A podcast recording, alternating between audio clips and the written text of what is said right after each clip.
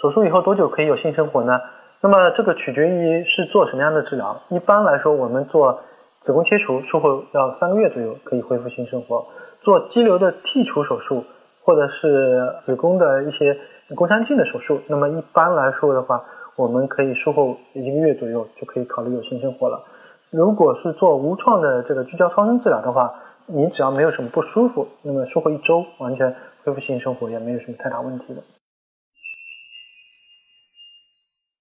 听众朋友们，大家好，我是郭晓明医生。我的新书《给身体的情书》出版了，这是我第一本的书。新书呢，在当当、京东、亚马逊等网上书店以及全国的新华书店均有销售，献给广大的女性朋友们。